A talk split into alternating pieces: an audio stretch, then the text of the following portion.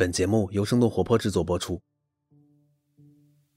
美国当地时间周一，也就是四月二十号，美国原油期货价格首次跌至负值，盘中曾一度跌到负的四十块三毛二美元。这个是历史上前所未有的一种情况。Today, one week later, U.S. oil prices plunged into negative territory. People on the street didn't even think was possible. 油价出现了前所未见的崩盘的走势，Meaning, people would pay you today to take their oil off their hands. 所以今天和我们来一起聊的是罗浩，他是巴克莱银行石油化工行业的分析师。你好，罗浩。你好，你好。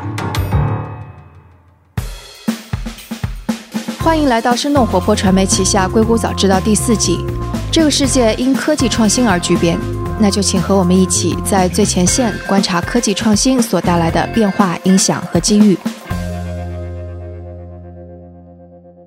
所以，我们其实今天早上国内一起来，大家也都是刷屏了。为什么这个会有这样的一个大跌呢？呃，首先我想说的是，这次大跌主要是五月份的石油期货的交割期货合约跌入了负值。那么，造成的这个历史性大跌的主要原因，呃，是因为。在交割地点，这个美国的库欣这个库存呃的短缺，造成了当地的这些生产商宁愿是掏钱给别人，让别人把石原油带走，也比他们自己呃没有地方去储存原油造成的损失要小，所以就会出现这种历史性的暴跌，使得他们愿意掏钱，别人来把把油运走。所以这次其实是这个原油期货的价格，因为我看，因为很多人他其实不是特别清楚这个原油期货价格和原油价格，我们需要了解到什么？是的，呃，那么首先，原油的价格是由一系列的原油期货的价格来组成的，每个期货代表了下一个月的这个原油实物交割的时候的价格。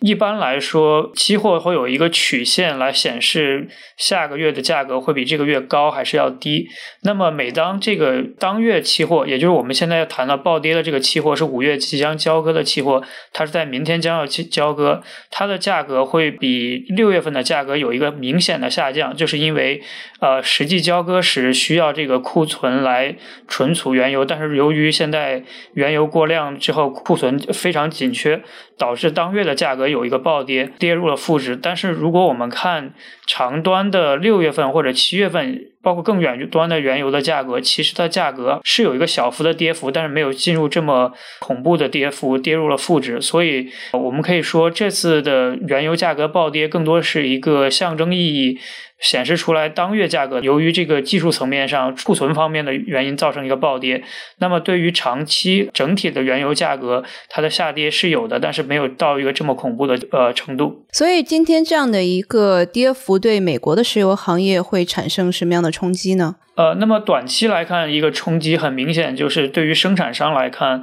五月份的原油期货价格的暴跌显示出来，现在的库存已经接近了极限。那么对于生产商来说，他们很有可能面对的是，呃，六月份、七月份的价格都可能会受到一定的压力。那么这样的话，他们可能会不得不减少一定的生产，来避免未来再次出现这个无法交割期货时候产生的这种巨大的石油呃价格的波动。那么长期来看，整体这个石油的价格。呃，未来几个月的价格可能会持续走低。那么在这样的情况下，对于可能一些小的这种石油生产商，可能会对于他们的这个现金流会产生一个非常不好的影响。那么我们已经看到有一些比较小的生产商，已经有一两家来宣布了破产。未来我们估计，可能在未来一到两个月，如果低油价继续保持的话，可能会有更多的公司宣布破产。嗯，我们今天已经看到了，今年是负的油价嘛。我们如果长期看的话，它这个对美国金融市场会有什么样的一些冲击呢？呃，首先，对于金融市场来说，油价的暴跌可能会有两种传导作用。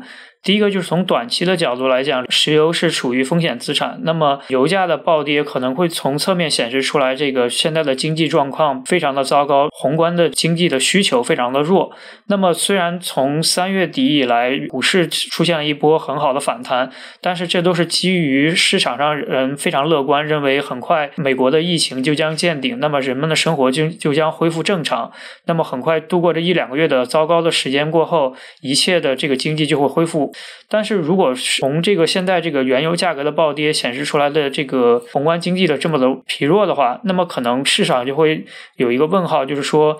是不是这个糟糕的经济数据真的就会在短期一两个月内就一切就像打开开关一样，就会很快就会恢复正常呢？这个可能会对短期内这一波的呃股股价的上涨会有一定的这个抑制作用，这是短期的影响。那么从长期的影响来看。呃，我们一直在讨论，就是说，过去这几年，美国的这些公司其实它的盈利能力是止步不前的，他们的更多的是通过增发这种垃圾债券来获得融资，然后进行股票回购来推升了股价。那么，尤其是这些垃圾债券中，很大一部分就是这个能源公司发行的债券。那么，随着低油价的长期的持续。啊，那么这些公司的现金流以及他们的债券利息的偿付能力就会出现一个很大的问题。那么，如果有大量的小的石油公司他们的垃圾债进行违约的话，那么可能会对整个的债券市场进行一波冲击。如果这样的话，可能从两处可以传导到这个实体经济，一个就是对于他们授信的这个银行可能会对呃银行系统会造成一定影响。另外一点就是说。呃，如果在债券方面出现了暴跌，那么债券的收益率是会暴涨。那么在这样的情况下，股票的收益率就会相对显得不够那么具有吸引力，也会进一步影响股价的大幅下跌。嗯，所以会不会又像是零八零九年，等于像是我们又次生了一场这个金融方面的危机？如果是在疫情过去之后，呃，很难说。一一方面就是说现在联储的救市和政府的救市呃力度要比零八年要强很多。另外一点就是说，呃，市场上对于这次疫情，可能更多还认为它是一场。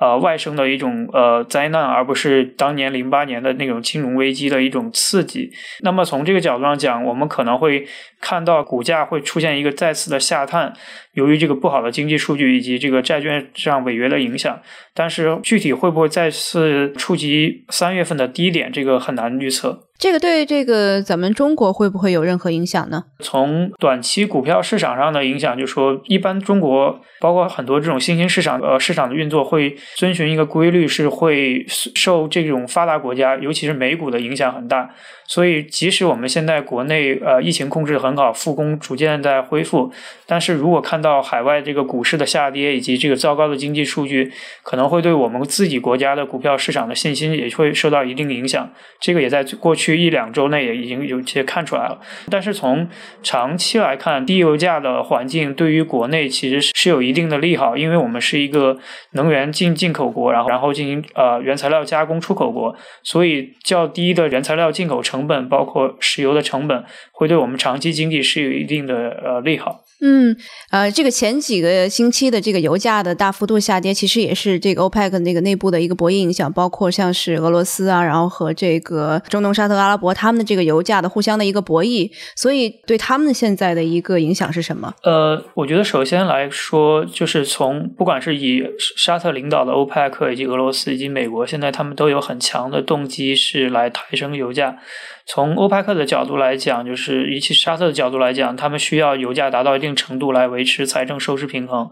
那么从俄罗斯的角度来讲，他们也是主要的创汇以及这个财政收入是来自于油价。那么对于美国来说，低油价会对共和党的基本盘能源企业造成非常大的打击。所以三个国家都会有共同的动力来抬升这个油价。虽然是这样的话，但是在减产期间，大家会有一定的博弈，大家都希望自己减产少一些，对方多承担一些。当然这个是可以预期的。但是随着这个如果这个油价持续走低的话，这样可能反而这个坏消息可能会从某某种程度变成一个好消息，那么就有可能更多的促进三个国家以及欧派克其他国家更多的来拿出一些。其他的措施来减产，包括来抬升油价。那么可能在未来几周，不排除看到可能会有更多的这个欧派克开会的消息啊，或者是消息层面上会有一些利好。所以这个未来的预期其实是一个利好的，就今天的这个原油期货的价格的下跌，就是从基本面上来讲，只要这个疫情不过去，那么终端的这个需求很弱的话，那么长期来看，油价都很难说是有一个健康的抬升到四十到五十美元这个趋势。但是从从短期这个消息层面、这个交易的角度上来讲的话，油价如果跌到这个程度的话，可以其实可以看作它是可能是一个已经把短期的利空出尽了很多，那么可能在短期内可能会迎来一些呃行情上的修复。嗯嗯嗯，所以其他有没有什么我们是可以这个预期的未来几个月？可能从未来几个月。月呃市场的角度来讲，可能会继续看到油价在比较低位的状状态下进行比较大的波动，然后更多可能是油价的走势更受到这个新闻层面上，欧派克或者是俄罗斯开会的这个新闻来这这个来推动。但是从长期的角度来讲，油价的上涨可能更多是呃要很长时间都很难恢复到一个正常的水平，因为这次油价的暴跌是一个很少见的这个，不管从需求。供给端的过剩以及从需求端的萎靡，这是一个从两头都受到很大的打击，所以这个恢复可能是需要一个很长，呃，恢复到正常状态、健康的状态是需要一个很长的时间。嗯嗯，因为我们前几个星期也是做过一次石油价格的一一次报道。其实很多我们的听众，他们现在都在看。那如果是自己现在有资金的话，他们是想要这个到底是不是要投资？因为最近这个价格也非常低。但是本台不代表任何的这个对投资的建议。对，所以如果我是作为专业分析师来说，现在是一个进入市场的好时机吗？呃，那么我觉得说进入原油市场的交易以及投资来看，首先有一点就是说原油期货。包括原油期货，呃，为基准的这种指数基金 ETF，我客观的讲，我觉得它不是一个非常非常好的一个投资标的，因为就像我们刚才说到，原油期货它每个月都会从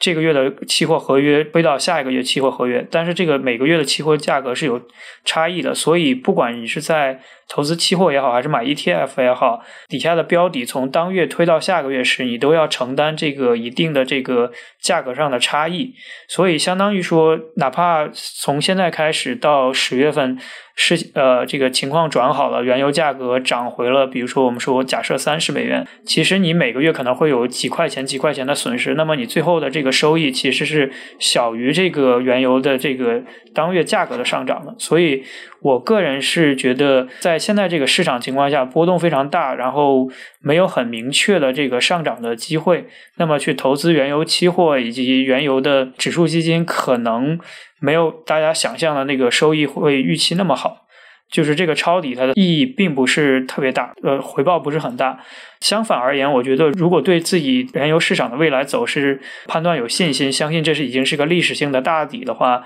如果真的要抄底，可能更好的是可以去买这种石油生产公司或者是能源公司为基准的这种指数基金或者个股 ETF。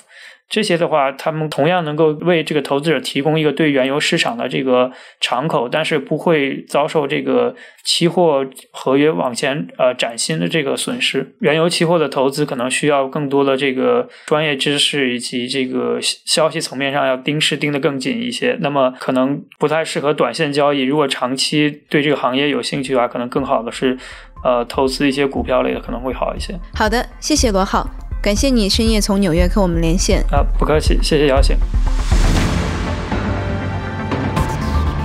今天的节目就到这里，请大家也在您所喜爱的音频平台上订阅《硅谷早知道》新的一季，关键词是《硅谷早知道》第四季，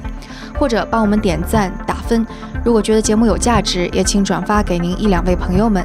也请大家继续关注我们之后的报道。